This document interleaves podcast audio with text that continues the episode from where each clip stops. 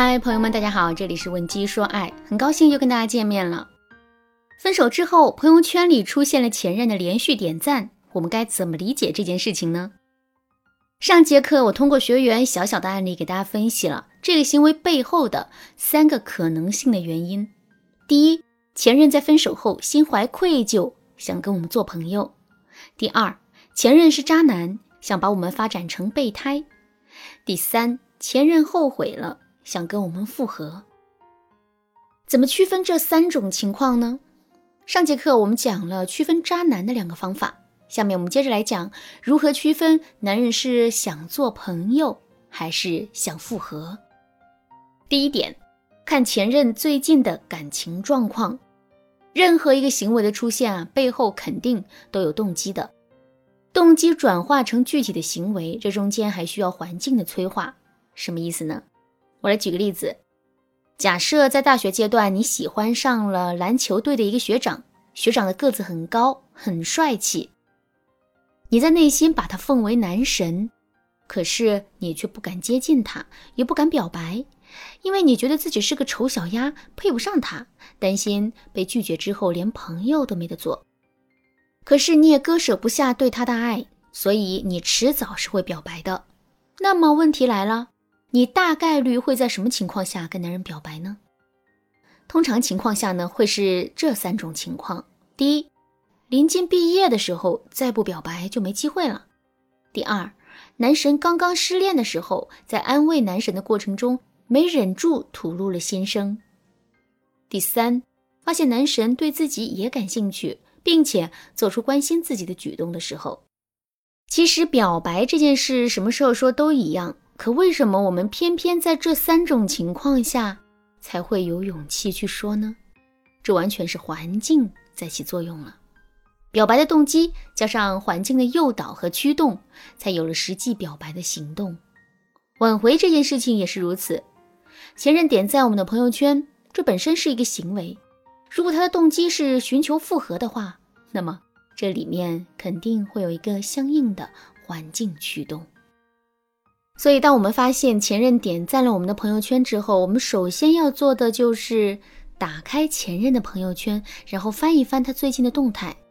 如果我们发现，在这段时间前任的情绪有很大的波动，比如他会经常在朋友圈里发一些很矫情的话，转发一些心灵鸡汤歌曲的链接，以及有关爱情的视频，或者说我们通过朋友圈发现前任有了新恋情。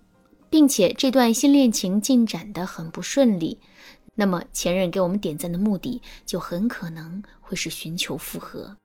相反，如果我们发现前任发朋友圈的次数很少，或者是他发的朋友圈在内容上很常规，也没有什么感情色彩的话，那么前任通过点赞寻求跟我们复合的概率是很低的。当然啦，对环境驱动力的把握，这本身啊是一件比较复杂的事情。在这些过程中，我们不仅要考虑现有的方法技巧，还要综合前任的性格、感情经历、思维惯性等等做出判断。所以呢，如果你想获得一个更加准确的答案的话，可以添加微信文姬零五五，文姬的全拼零五五，来获取导师的帮助。第二点，看前任点赞的内容。这一点我们在上节课也讲过，渣男给我们点赞的时候，往往会选一些比较敏感的内容，目的是不断给我们制造幻想。如果前任没有复合的想法，单纯就是想跟我们做朋友的话，那么他的表现会恰恰相反，也就是说，他会刻意绕过那些敏感的内容，只会选择一些常规的内容进行点赞。而他之所以会这么做，就是为了避免我们会产生误会。另外，为了让前任给我们释放更多的信息，我们也可以给前任回几个赞，然后再来观察前任的反应。一般来说，在这种情况下，无论前任的诉求是做朋友还是寻求复合，他都会给到我们更明显的反馈。比如，他可能会在我们的朋友圈里进行评论，或者是在自己的朋友圈里发一些呼应我们的内容。甚至他都有可能会发私信来找我们聊天，这个时候我们就可以对前任的话进行分析了。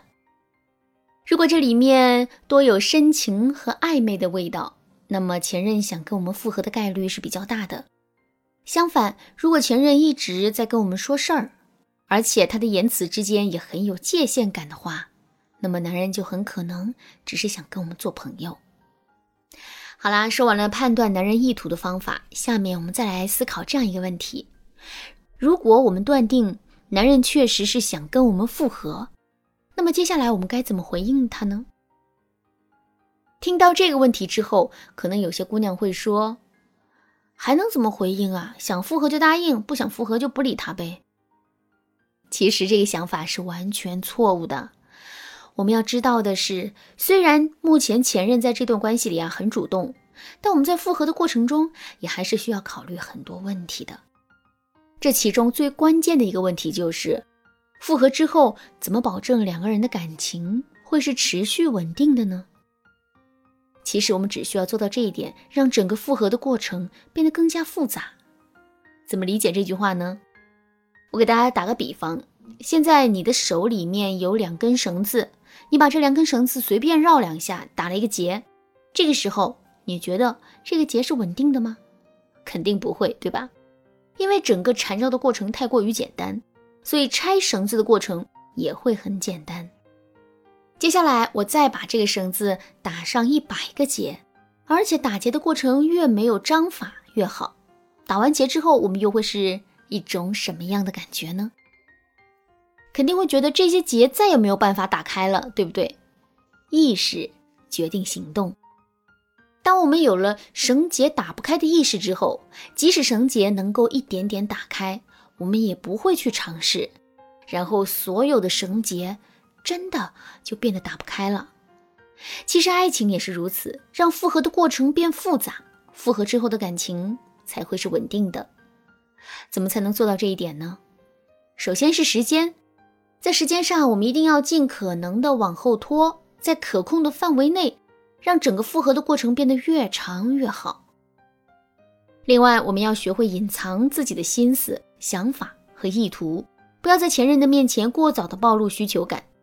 一段没有进度条的路，才会让人感觉到漫长。最后，在复合的过程中，我们一定要不断引导男人，让他对这段感情进行投资。当然，这里的投资是一个泛指，不是指的金钱上的投资。想复合的姐妹们要理解感情投资的概念后再进行引导，盲目的操作会产生不良的后果哟。引导投资并不是一件简单的事情，在具体操作的过程中，我们的经验、技巧以及分寸的把握很关键。如果你觉得单单靠自己的力量无法做到这些的话，你可以添加微信文姬零五五，文姬的全拼零五五，让老师根据你的情况给予你最恰当的方法。好啦，今天的内容就到这里啦，文姬说爱，迷茫情场，你得力的军师。